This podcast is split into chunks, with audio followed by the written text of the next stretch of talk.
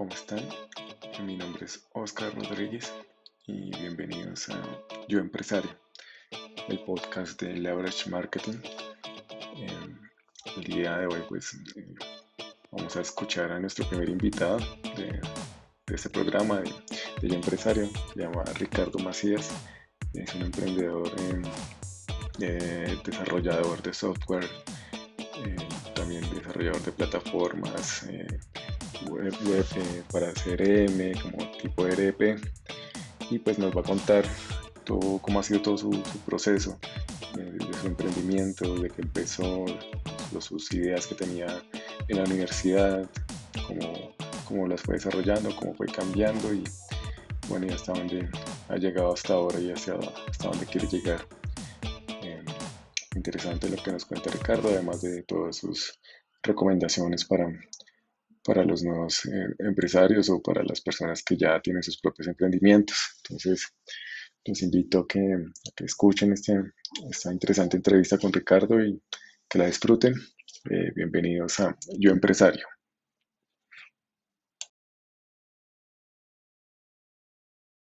Pues eh, primero que todo, gracias Ricardo por aceptar esta invitación a este, este nuevo espacio que, pues, que hemos creado desde Leverage para pues para contar historias, historias de empresarios como usted que pues que yo tengo la fortuna de conocerlo ya hace un tiempo, no me acuerdo cuántos será que 10 años por lo menos, no mentiras menos, ¿cierto? Por ahí, 7, 8 años. Sí, como unos 7 años, yo creo. Sí, que pues que sí, ya he trabajado juntos varias cosas. Eh. Usted ha sido mi proveedor, yo soy, he sido su cliente y también nos hemos asociado algunas cosas. fiel. Exacto. La verdad, poniendo a pensar atrás, que cuando le, propuse que me, que me acompañara en este espacio, pues la verdad no, no conozco toda su, su historia bien de, de, cómo fue que empezó, pues entonces también va a ser chévere para mí para conocerlo un poco más. Entonces, no, nada, Ricardo, si le parece, entonces em, comenzamos. Eh, nada, pues que, era primero que se presentara, que, nos cuente quién, quién, es Ricardo, Ricardo Macías, lo que nos quiera contar, si personal, profesional, su familia, quién. Listo, no, pues eh, nosotros junto con mi esposa ya llevamos desde, el, desde que entramos a la universidad, que eso fue como en el 94, a trabajar en la parte de, de, primero a estudiar en la universidad y después poco a poco fue evolucionando un tema que, que comenzamos a crear como, como equipo y el equipo eh, pues eh, nos encargábamos de, de, dos visiones que en ese entonces pues la tecnología no estaba tan avanzada, incluso a nosotros nos afectó mucho el problema de, de la burbuja.com eh, y vivíamos en, en, Popayán. Pero en Popayán habíamos creado una herramienta que después nos dimos cuenta que en el momento no lo habíamos eh, pues como dimensionado como que fuese algo bastante importante pero poco a poco cuando vamos viendo todo el crecimiento de Internet y, y la evolución, pues resulta que resultó siendo una aplicación que después tuvimos la oportunidad de presentárselo aquí en Bogotá. Realmente nosotros veníamos aquí a Bogotá por ocho días, y desde esos ocho días no han pasado, no se han terminado, ya, seguimos acá. desde ese entonces tampoco regresamos para allá. ¿Qué año fue? En el 2002, 2003, no, 2002. En 2002. Casi 20 años. Ya, casi 20 años. Y entonces el tema acá con, con los... Con, vinimos a mostrarle una plataforma que habíamos creado en ese entonces, todo también en Internet, eh, que era un, pues en ese entonces nosotros lo llamamos sistema GIS, pero más adelante el software hacía lo mismo que ahora conocemos como Waze, que es vectorizar todos los mapas. Y pues antes un mapa como Bogotá, pues prácticamente podría estar del tamaño de un CD. Entonces, un formato de esos en Internet y en esa época, pues era imposible. Incluso ahora es imposible montar un CD así. Pero eh, nosotros logramos de que esa herramienta, ese, ese, software, funcionara en Internet y, no, y ocupaba muy poco espacio. Podemos ver Bogotá, podemos ver muchas cosas. Como te digo, desde cuenta eh, lo que es Waze, ¿sí? o sea, toda la parte vectorial de Waze y, podíamos trazar, trazar rutas, podíamos hacer eh, la ruta más corta, bueno, tenía una gran cantidad de cosas eh, que pues para esa época era bastante llamativo. Y acá tuvimos, eh, nos vinimos a entrevistar con el doctor Jorge Reyes, que es el que maneja toda la parte de ballenas, eh, y fue el que trabajó con, con el marcapasos, eh, y es uno de los creadores del marcapasos. Y con él trabajamos durante un periodo y ahí seguimos desarrollando ese software y ya entramos con las fuerzas militares, con la Fuerza Aérea, con ese mismo software. Ah, entonces, el... Pero vengo, Ricardo, una pregunta. Eh, pero digamos, ustedes cuando hicieron este desarrollo, o sea, ustedes dijeron en algún momento, oigan, no, eh, empecemos a desarrollar eh, alguna aplicación y para, para montar un negocio entre los dos con su esposa, o, fue que se les surgió una idea, o, o cómo fue, digamos, que, en, ese, en, ese, momento, digamos, ¿por qué lo empezaron a desarrollar? ¿Como, bien, como una oportunidad de negocio? Como... Ah, sí, eh, fue curioso porque nosotros teníamos, eh, conseguimos el dominio en esa época, hablando en el 99, creo que fue 98, conseguimos el dominio de opayam.com. Y pues eso, tener un dominio en allá eh, era, y tener ese dominio pues era algo grande. Y entonces dijimos, no tenemos que montar algo, un, un portal, como le decíamos en ese entonces. Pero eh, nos dimos cuenta que lo que faltaban eran mapas, o sea, no había nada de mapas. Entonces dijimos, no, pues creemos una aplicación y traducimos y nos pusimos a buscar por, pues, por internet lo que existía en entonces internet y no, no había nada de mapas. Y ahí fue que creamos esa herramienta. Y esa herramienta pues ya después evolucionó a tal punto que pues con eso podíamos en los primeros celulares colocar dispositivos y hacer seguimiento de puntos, ¿sí? O sea, fue bastante revolucionario en esa época y como te digo, no le dimos tampoco nosotros esa trascendencia porque después ya esa misma tecnología la utilizó ya Waze, la utilizó otras, otras empresas con el mismo concepto. Es el mismo concepto que nosotros utilizamos. Coincidimos con eso. Ah, pero, pero igual la idea era montarla como en el portal y, como que empezar a adquirir usuarios y, de pronto que, en ese momento creo que para entrar a un portal eso uno tenía que pagar, ¿cierto? Porque esa era la idea, como monetizarlo de esa forma, que la gente pagara por el uso del portal o... Más el concepto era de una revista, como, o los periódicos, que buscar a partir de publicidad y uno colocaba contenido ahí, ah, contenido de turista, turismo. Pero esa, ese, esa falta de, información de mapas, de la parte georreferencial, pues se nos creció. Entonces nos decimos, ¿no? Seguimos con ese desarrollo como por dos o tres años más. Y ahí fue donde nos conocieron y y por eso fue que llegamos aquí a Bogotá a presentar ese, esa tecnología. Y ahí estuvimos trabajando bastante tiempo y después entramos al sector agro, como en el, como en el 2004, 2000, sí, 2004, 2005. Y también hicimos algo de sistemas y es como... Eh, y ahí ya comenzamos otro proyecto que hasta la fecha todavía sigue funcionando, que fue crear un CRM, un CRM online. Y, y ese CRM pues, se ha crecido. Ya tenemos, de hecho, todos los proyectos que nosotros hacemos, lo hacemos con base a esa plataforma, el CRM. Pero digamos, entonces fue algo total. ¿Y por qué se decidieron irse por, o sea, qué pasó con ese primer desarrollo, el, de los mapas vectoriales? ¿Eso lo vendieron o lo licenciaron? No, no, eh, pues prácticamente eh, con eso se quedó parte de eh, la Fuerza Aérea, con ellos estuvimos allá montando pilotos también. Y pues el CRM resultó ser un poco más lucrativo, ¿sí? Por ahí ya, ya nos fuimos con todo el tema de CRM. CRM pues ya se creció bastante, ya tiene muchos, muchos módulos, ¿sí? Eh, incluso ahorita con, con, la plataforma de ciclos nace ese CRM, toda la estructura nace ese CRM. Y si tiene algo particular y es que como creamos tecnología, pues Google nos ve como desarrolladores de, de tecnología y, nos coloca y nos posiciona fácilmente. Entonces el CRM tiene como una opción de, mucho, todo, todo el usuario lo percibe como si fuese un carrito de compras, que hasta allá, que lo tratamos de simplificar allá pero detrás de eso sí, pues tienen, eh, se ha eh, eh, entregado a muchos usuarios y ya no lo tiene que hacer un solo usuario, sino muchos, entre muchos usuarios se llena toda la información y ya no es un trabajo para cada uno, sino es una herramienta. Y hasta ese, hasta ese punto hemos llegado de que los usuarios lo perciban como algo que sí les sirve y no un trabajo adicional dentro de la empresa. Y en algún momento ustedes, digamos, cuando empezaron a desarrollar eso, ustedes como establecieron como un modelo de negocio, decir, mire, nosotros tenemos este producto, le vamos a llegar a, a estos, a este tipo de clientes, eh, vamos a ofrecerlo a través de estos canales o venta directa, vamos a necesitar este tipo de recursos. ¿Sí como que plantearon eso o, eso ha sido algo que ustedes han ido como armando con el tiempo? Eh, ahí hubo, eh, durante toda la evolución de todo, de todo el proceso, de todos los proyectos, eh, digamos que hicimos, pagamos el tema de ser primíparos en estos, en estos temas. Igual también no es que hubiese mucha información, o sea, no, todos los programadores, todos los desarrolladores, incluso desafortunadamente en la actualidad lo siguen haciendo, que es que va saliendo una oportunidad de negocio, así toque que crear eso de cero, pues lo crean y eso pues eso nunca tiene fin, ¿sí?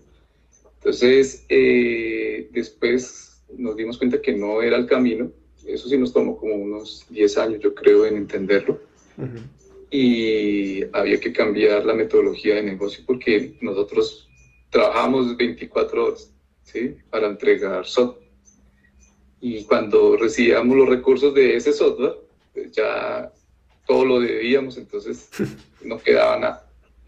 Entonces eh, se cambió esa metodología y eh, pues estas plataformas eh, son bastante costosas, precisamente por, varias razones. Ya tiene lo que les digo, posicionamiento, se conecta a otras plataformas, se automatiza toda la empresa, pero, pero los costos son altos, son muy altos. Y el sistema, pues nosotros decidimos pues asumir esos costos, irnos con estas empresas de aliados y pues es mucho más fácil, es mucho más lucrativo porque siempre vamos a tener ese tipo de fuente. Entonces, la misma aplicación la misma plataforma, ahora la podemos eh, actualizar para todos los proyectos que están actuando. O sea, hacemos uno y actualizamos los otros automáticamente. Entonces, eso ayuda, ayuda muchísimo porque ya dejamos de trabajar de esa forma y lo hacemos ahora es a partir de, de conceptos distintos que después nos enteramos de que todo esto es, se llaman organizaciones exponenciales, que ah. es algo distinto. Es algo muy, muy diferente al tema de negociación, como nos han enseñado. Incluso la academia nos han enseñado algo distinto y las organizaciones exponenciales nos trazan ese camino de cómo es que se deben hacer negocios. Okay. Este, y pues alguna vez, lo que me ha contado, usted no ha trabajado directamente para una empresa, usted siempre, siempre han, trabajado independientes eh, como Y esto, digamos, y eso fue desde, desde, la universidad, ustedes decidieron, nosotros no vamos a trabajar en empresas, nosotros vamos a tener nuestro propio negocio, o, en algún momento pensaron, oiga, no, chévere trabajar eh, haciéndole desarrollo a una, una, empresa o, o, o, trabajando dentro del área IT de, una empresa o algo así, ¿no? no, no ¿Nunca se plantearon eso? Eh, siempre queríamos hacer algo de emprendimiento, o sea, siempre nuestro objetivo era eso. No nos gustaba mucho la idea del tema de, de asistir a una oficina y tener ese horario, sino poderlo hacer desde la casa, pero pues una cosa es autoemplearse, ¿sí? que muchas veces es más difícil que ser empleado, porque uno cuando se autoemplea pues no sabe cuánto va a recibir al mes. ¿sí? Digamos que, entre comillas, hay una seguridad en, en la parte laboral de, dependiendo de una empresa. Pero no sabíamos cómo hacer ese, esa evolución de, ser desarrolladores, pero ganando recursos de otra forma. Y después ya lo entendimos. Si eh, ya esa parte de vender software, eh, y pues por experiencia y por de muchos desarrolladores que son amigos nuestros que también trabajamos con ellos, eh, nos cuentan lo mismo y el sacrificio es tenaz porque el trabajo es, como te digo, 24 horas y los recursos son mínimos. O sea, se pagan muy, se paga muy mal porque las empresas pues, tratan de reducir los costos y por, por desarrollo lo pagan y ya sale el desarrollador de, del proyecto y se termina ahí. Eh, y a veces uno comete también el error de cobrar muy barato. Entonces, por todo hay problemas con, esa, con esa metodología. Lo otro, la, forma más fácil, la más simple, y pues que es una idea que ojalá todos los desarrolladores apunten a esos temas, es de que se pueda llegar a un acuerdo o ser parte de la empresa, pero uno se convierte prácticamente en un inversionista entregando toda la plataforma a las empresas. y pues gana por fin o gana recursos de alguna forma por servicios o, o por usuarios, pero no vender la herramienta porque, pues porque si no, ahí ya se queda el negocio. La empresa sí se crece, pero tú como desarrollador te quedas ahí de brazos cruzados. Que además que también es como, como difícil de costear, ¿no? Porque ¿cuánto vale un desarrollo? es, Exacto. Y, bueno, y me ha pasado porque uno, uno a veces también cuando necesitaba cotizar de pronto algún desarrollo de la empresa donde trabajaba, eso uno, uno cotiza y pues y, las diferencias son grandes, o sea, entre una cotización y otra, pues o sea, no hay un estándar como en otras industrias que de pronto que el, el, tipo de producto es así, es más o menos el precio está entre esto y eso, sino que en estos desarrollos sí hay una variabilidad bastante grande, entonces interesante. Sí, de hecho, ahorita hay herramientas, hay empresas, eh, hay plataformas que uno consigue desarrolladores que incluso nosotros también eh, utilizamos ese tipo de, de, plataformas. Y te estoy hablando de que un desarrollo de un software puede estar costando, de un software, no, pues de una parte del software, te puede estar costando desde 20 dólares, 50 dólares. Y pues, eh, o sea, si uno contratara a una persona, eso no, cuadraría esos precios. Es preferible hacerlo allá. Y después, eh, encontramos de que desarrollar, hay, hay otra forma de desarrollo que es, también es bastante interesante y es comprar ya el software ya creado. Y entonces hay desarrolladores o hay empresas que te venden todo el código. El software sale muy económico y uno se especializa con ese software. Entonces uno simplemente lo parametriza o le hace las mejoras que necesita y ya lo monta. Esa es otra forma. Y eso parece que el que lo vendiese, que lo vende muy económico, estoy diciendo plataformas que pueden estar en el mercado o sea, que, una empresa trate de comprar, ese, de, comprar ese, desarrollo entre unos 400, 500 millones de pesos. No acá se consigue por 2 millones, por 3 millones, el mismo software, sino que hay que para, parametrizarlo y adecuarlo. Entonces, lo que sucede es que esta empresa que vende, ¿sí? que, que, vende estos tipos de software, eh, no lo vende una vez, lo vende muchísimas veces. Entonces, esa es la forma de ganar y, y, por ejemplo, incluso las plantillas, las plantillas, nosotros conocemos de casos que, se han que lo han vendido 350 mil veces a 60 dólares. O sea, eso ni siquiera una sola plantilla. Eso sí se han demorado siete años en recoger eso. Pero, sí, pero, desarrollan varias plantillas también es la cosa. Pero pues con una ya tienen ahí un buen capital, ya se volvieron millonarios con ese tema. Y, y, uno como desarrollador le sirve bastante eso porque uno no llega a ese nivel que pues, a veces son muy peladitos, tienen y ya tienen también una curva de aprendizaje bastante alta. Entonces, uno no tiene ese nivel para llegar hasta allá. Entonces esa es la forma más fácil de ahora contratar. Eh, eh, Ricardo, me contó que digamos ustedes empezaron con su, con su semilla de emprendimiento desde la universidad, pero eh, pero es que, bueno, no sé cuál sea su opinión, pero llegamos en, también donde estudié, o sea, en, en, algún, momento uno le, le como que lo impulsan a eso, que oiga, forme su propio negocio. yo, yo no voy a nombrar la universidad donde me gradué, que es fácil que, lo, que la ubiquen ahí, si alguien mira mi perfil.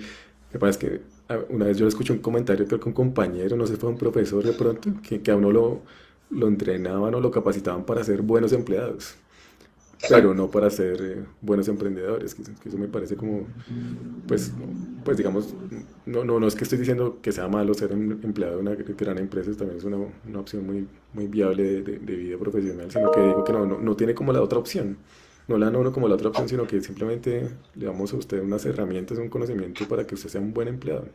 Entonces, pero no, no le damos lo que usted necesita para que sea un buen emprendedor, porque uno como que todo lo que escucha es que eso, para ser emprendedor eso uno lo aprende en otro lado, pues por experiencia, por ejemplo, siguiendo otras personas que ya lo han hecho, leyendo pues eh, libros, ahorita pues, bueno, ahorita que hay otras, una, una cantidad de fuentes de información súper interesantes, pues ya digamos, yo creo que es, por lo menos uno tiene acceso a eso, pero, pero sí, o sea, no hay una parte como de, educación formal que le enseñen a uno a hacer emprendimiento. Eso le, también le pasa a ustedes, o sea, que eso les tocó aprender de, de cero esto. Y, o sea, el tema, desafortunadamente, ninguna universidad eh, te va a enseñar a, ser empresario como tal, ¿sí? no te lo enseña porque resulta que los profesores pues son empleados, no son empresarios. Y ser empresario, pues ya tiene una libertad financiera, ya tiene, y ellos lo que más aprecian los empresarios, que eso después lo aprendí con los empresarios, es que el tiempo es vital. Y nosotros cuando vamos a una empresa a emplearnos, lo que vendemos, sin importar qué fue lo que aprendimos en la universidad, lo que vendemos es nuestro tiempo. Y no lo apreciamos. Y resulta que el tiempo tiene un límite al día. Y pues, mira que a nivel de, de, de gente que trabaja muy fuerte, están los taxistas, trabajan 16, 17, 18 horas pero es que no hay ningún taxista que se haya convertido en, en millonario de esa forma. A lo mejor sí se consigue un maletín lleno de oro, pero no de esa forma porque no le va a alcanzar el tiempo. ¿sí?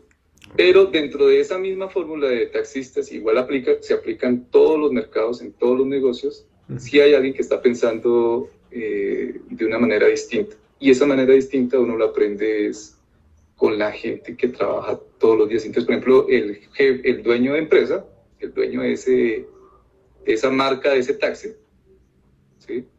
ellos sí comienzan a recibir fuentes de ingresos eh, pues, de cada uno poquitico, ¿sí? de cada taxista, pero son constantes y no tiene límite.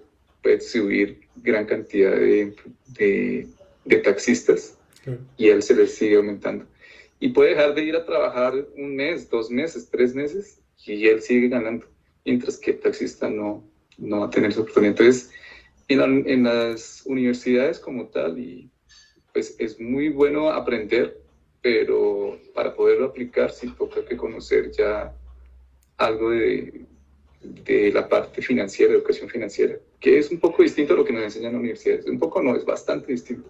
De hecho, el, el el que más sabe en finanzas en una empresa es el contador, porque no es el, el, millonario, no es el dueño de la empresa. ¿sí? Es porque el, el, que tiene el core de negocio es el empresario, que sabe todo, toda la parte. Exactamente. Bueno, Ricardo, el otro, eh, entonces su, todo este proyecto que ustedes han, ya llevan más de 20 años, ¿cuáles han sido como los mayores retos que les ha tocado frente a ustedes como, y cómo los han superado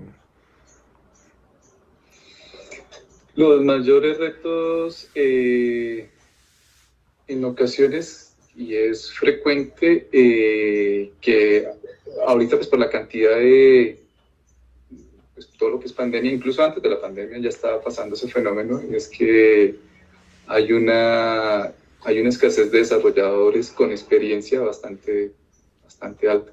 O sea, no encontramos ese nivel de desarrollo. Eh, y sí es vital que, conseguir ese tipo de perfil. O sea, esa es la parte más compleja de toda la parte de desarrollo, quedarnos sin desarrolladores. ¿sí? Eh, afortunadamente ahora ya con inteligencia artificial ya se puede suplir muchísimo de eso. Eh, no es, ahorita pues, ya estamos hablando con inteligencia artificial, ya estamos trabajando con temas que son bastante atractivos y que estamos aplicando también en estas plataformas. Eh, pero realmente el problema, sí, sí, todo se basa es en la parte de, de, ese conocimiento que uno pueda conseguir ese tipo de, de, perfil. Porque uno puede encontrar gente, desarrolladores, eh, estudiantes y todo, pero necesitan algo más de camino para uno poder avanzar. Y fuera de eso son temas muy específicos, ¿no?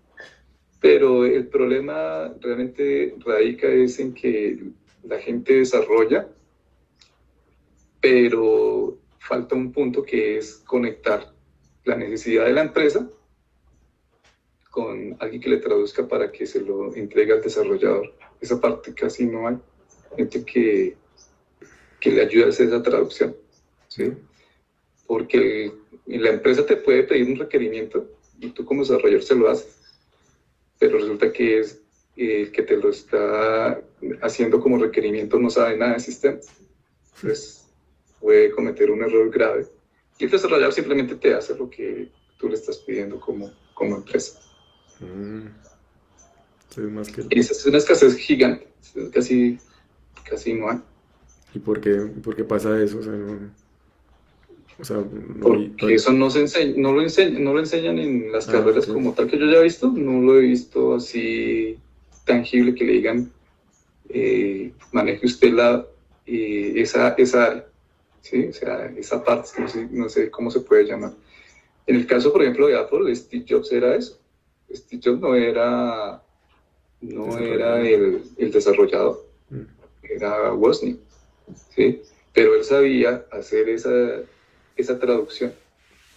Y ese esos Steve Jobs son los que uno necesita buscar. Entonces hay pocos. Bueno, y a, y a nivel de logros, ¿qué, cuál, cuál, ¿Cuáles resaltarían todo, este, en todo este proceso que han vivido ustedes hasta ahora? Mm, de logros. Eh, no, pues ahora ya con toda esta cantidad de, que la pandemia aceleró también todo. Antes ya nos estaba yendo bien con, con todos estos temas de CRM y ERP, porque ya la plataforma cubre gran parte del ERP. Eh, se disparó bastante. O sea, ya hay muchas empresas que necesitan esto, lo necesitan urgente, que eso es otro tema. Eh, entonces, eh, ahora ya estamos como, digamos que podemos salir al mercado fácilmente sin sin tratar de convencer al cliente porque ahora son ellos los que vienen a preguntarnos y, y ya también nos copan eh, la agenda de que necesitan que desarrolle. Entonces es lo mejor que nos ha podido pasar a nosotros, tener ya toda esa plataforma. Y, pero ustedes, ¿a ustedes cómo les llegan los clientes ahorita? ¿Como por, por referidos o tienen alguna forma de buscarlos? O... No, eh, todo es es que realmente, no, eh, como te digo, como eso se transformó, ya no son clientes, son un concepto de aliados. Mm. Eh, entonces estas empresas, los mismos dueños de las empresas, eh, nos ayudan a conseguir o hablan bien o les preguntan a ellos quién es el desarrollo de eso y pues tenemos gente que nos llega, nos llama, nos envía muchos clientes pues uno tiene que comenzar ya a escoger porque todas las, todos, nos, todos a veces necesitan páginas web y ese es una, un problema que todo el mundo cree que una página web es lo mismo que una plataforma y la diferencia es bastante mm. Ricardo, ustedes cuando, cuando empezaron, ustedes tenían, de pronto tenían como una visión de, de decir, mire, nosotros queremos llegar a hacer esto tal cual, ¿O eso, o eso lo fueron descubriendo después cuando, cuando empezaron? lo único que queríamos era emprender. ¿Qué, ¿Qué, queríamos hacer? No teníamos ni idea de qué, qué es lo que íbamos a desarrollar. Eh, nunca habíamos trabajado en la parte agro. ¿sí? Eh, y pues ese, ese tema lo fuimos aprendiendo durante el camino, durante el proceso, porque fueron llegando muchos clientes de ese sector. Okay pero no, no, no teníamos algo así definido, ¿no? Pero sí es bueno uno poder establecer ahora con, con la tecnología, yo creo que sí se puede proyectar eso. O sea, una persona sí puede saber ahora a dónde puede apuntar con todo lo que hay de tecnología. ¿Y en qué momento llegaron ya como a definir, ya, no, ya, ya, ya, nos vamos a ir por este camino y lo que queremos es llegar a hacer esto? Eso, ¿En algún momento se han sentado a, mí a, a, a definir eso? ¿Queremos llegar a, a, tal punto, a tal parte? O o ustedes simplemente siguen, siguen funcionando? Sí. Lo que pasa es que el CRM y el ERP es muy, muy grande, o sea, cubre muchos sectores. ¿sí? Ahora estamos en el sector de los residuos y el software es lo mismo, para nosotros es la misma, la misma plataforma. Entonces, eh, eh, eh, puede llegar de diferentes áreas, ahorita también hay mucho de lo que son insumos de productos de oficina y todo eso también lo cubre la plataforma. Entonces, realmente ahorita ya el mercado como tal, o el sector, ya no pasa nada porque las mismas herramientas funcionan. Lo que sí tenemos clarísimo es que no vamos a vender software, ni tampoco vamos a, a, crear software nuevo, siempre y cuando sea software que, o módulos que complementen lo que tenemos. Pero empezar desde cero todo, no, eso ya no lo hacemos.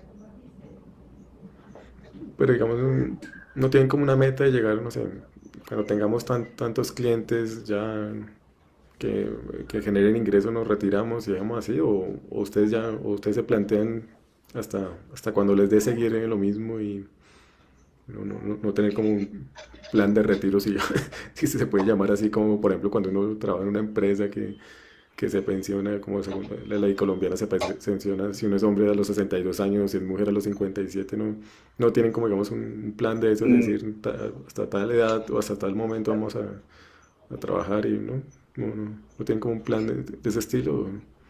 No, no, no, no. Eh, incluso ser emprendedor es una carrera de, de resistencia, ¿no? Esto no es de velocidad, de velocidad, sino de resistencia. Y pues todos estos grandes empresarios, eh, Warren Buffett tiene 90 años y, creo que no se va a retirar, creo que le está dejando la herencia a, Charlie Munger, que es seis años mayor que él. Entonces, no, eh, ya esto de hecho no es un trabajo realmente, ¿sí? Obviamente hay momentos difíciles, ¿no? O sea, hay etapas en que sí, sí se complicaba eh, porque hay errores, a veces son errores que eh, pues es una tontería, pero uno puede durar días buscando el error, ¿sí? Que eso sucede frecuentemente y entonces uno ahí como que se aburre, como que se deprime, pero, pero ya cuando lo encuentras ya es alegría total, ¿sí? y, y como no, no existe un pensamiento de, de pues, de una pensión como tal, porque como eh, cada vez, que esta es una característica especial de, de, estas metodologías, cada vez que tú consigues un cliente, es una fuente de ingresos para toda la vida, ¿sí? O sea, hasta que se muera la empresa. Entonces, cada empresa te va generando una fuente de ingresos. Entonces, tú puedes dejar de trabajar, darte un año sabático si necesitas, pero es que uno ya no, unos seis meses, no, un mes ya no se aguanta en la casa sin hacer nada, creo que se aburre. Entonces sí necesita estar activo haciendo algo nuevo, pero todos los proyectos se parecen a estas metodologías de, de, de, lo que nosotros creamos, entonces nos queda muy fácil adaptarnos a nuevos proyectos. Todos se parecen mucho. Bueno, Ricardo, eh, ya como para ir redondeando, vamos a llegar si usted tuviera la oportunidad de darle un consejo a alguien que, que, tiene como la idea, así como usted hace veintipico años, de no, que yo quiero emprender, quiero tener mi propia empresa, que, y tiene como una idea de negocio, ¿qué, consejo le, le, daría para que, pues para que tuviera éxito, por lo menos que la sacara adelante? ¿Qué, consejo le daría a esta persona? Mm, yo creo que lo primero que uno debe hacer, así sin importar qué carrera haya hecho, es eh, estudiar educación financiera. Eso es lo primero. Y la educación financiera te la enseña los empresarios, rodearse de empresarios, de gente que sean dueños, que hayan pasado todos estos, todos estos momentos difíciles, porque uno se ahorra. Y también hay muchos libros que le ayudan, libros de, de grandes empresarios, donde le muestran a uno cuál es el camino. Pero todo se reduce, no importa qué haya estudiado, no, no interesa, pero todo aplica a la misma fórmula. De hecho, esta fórmula de negocios es demasiado, demasiado, no es reciente, ni siquiera es con, con la era industrial. Estamos hablando ya de cientos y no de miles de años que tiene estas metodologías. O sea, que hay información de estas metodologías. Los, los, los, la gente de Israel, la gente de Israel tiene mucho, mucho conocimiento los judíos tienen mucho conocimiento acerca de eso.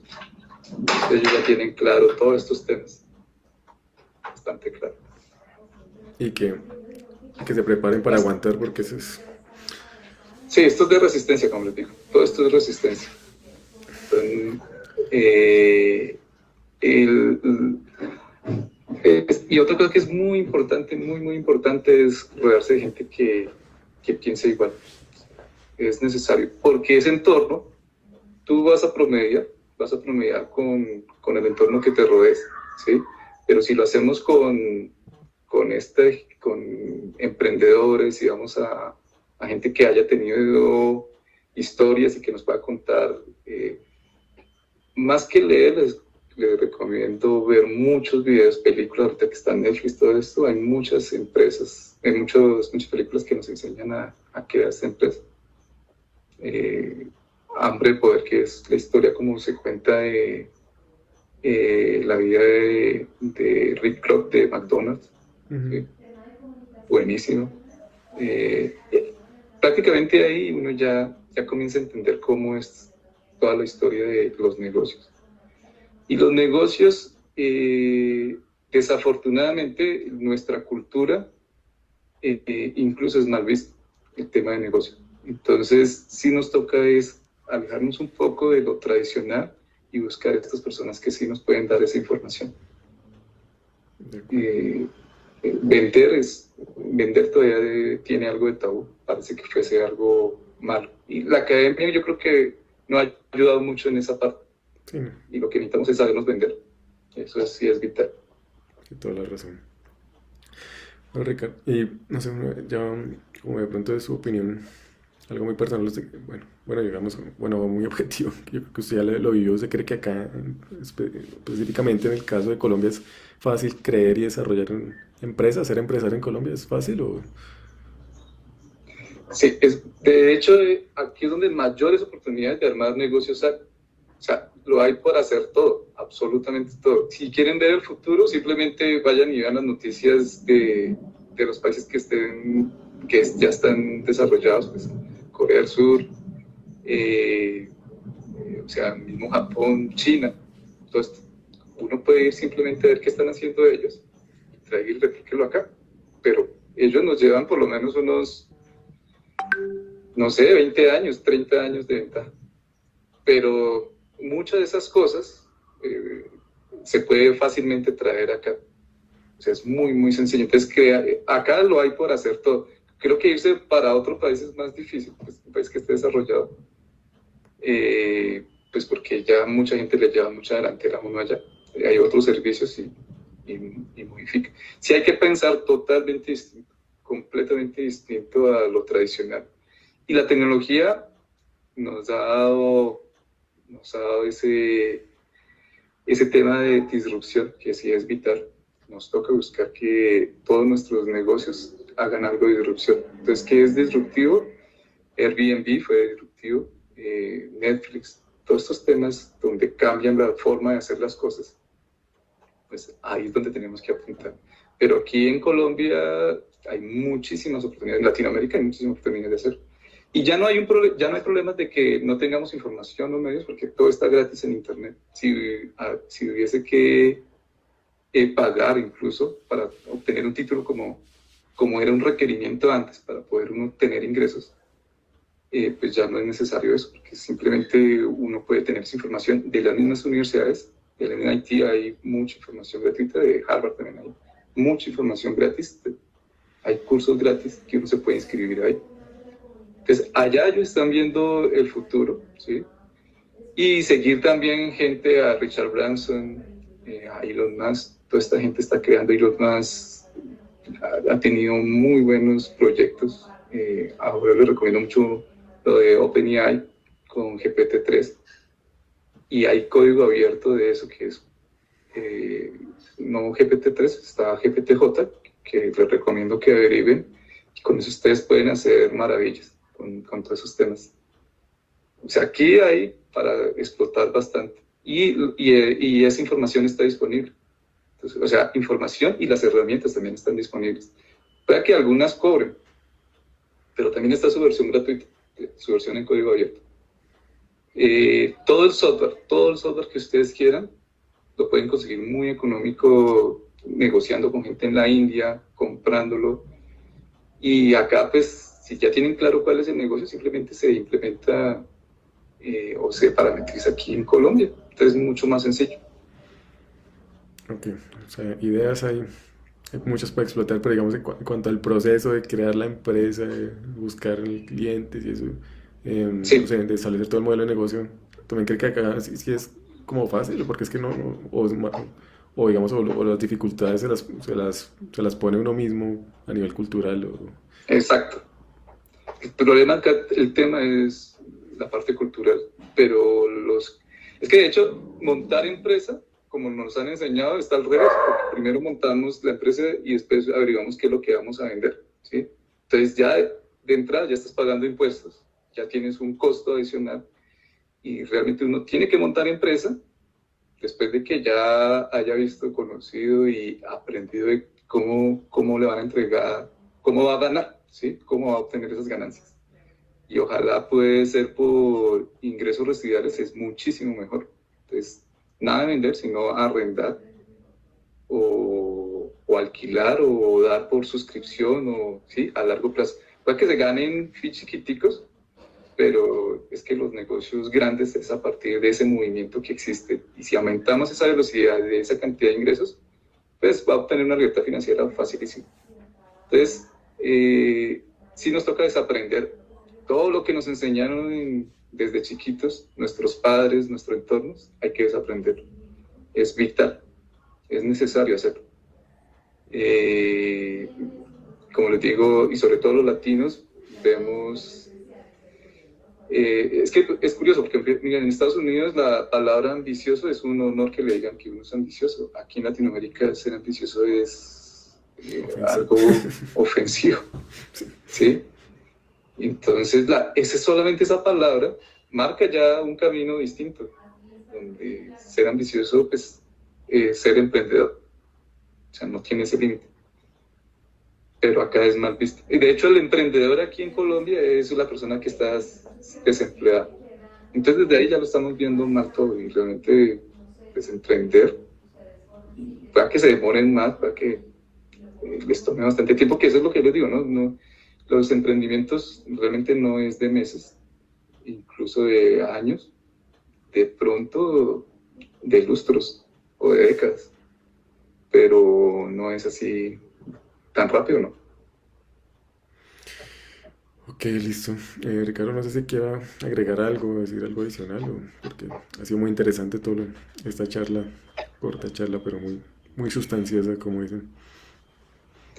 No, no, no, a ti muchísimas gracias por, por la invitación y chéverísimo y pues ya sabe que cualquier cosa que necesite, hacemos, le hacemos para que pueda salir adelante te corto un segundo esto. Un momento. ¿Ahí me escuchas? Ya, ya, sí, como un momento. Se cayó. Se cayó la conexión. Y en la parte más importante de la charla, no le digo, en el, clímax donde ya os iba a decir la de la clave. Ese era, y ese era todo la, el secreto. la, clave del éxito No, no, qué pena, Ricardo, se, se, cortó. ¿Qué, qué era? ¿Se cortó qué? estaba diciendo? No, no, no. La última parte que... Eh, pues ya acá la, la parte de, de, emprendimiento, pues todo el mundo hacerle adelante que sí es bueno que emprendamos. Hay muchísimos podcasts, les recomiendo mucho los podcasts. Recomiendo, eh, como les digo, las series, películas, todo lo que sea a nivel de emprendimiento.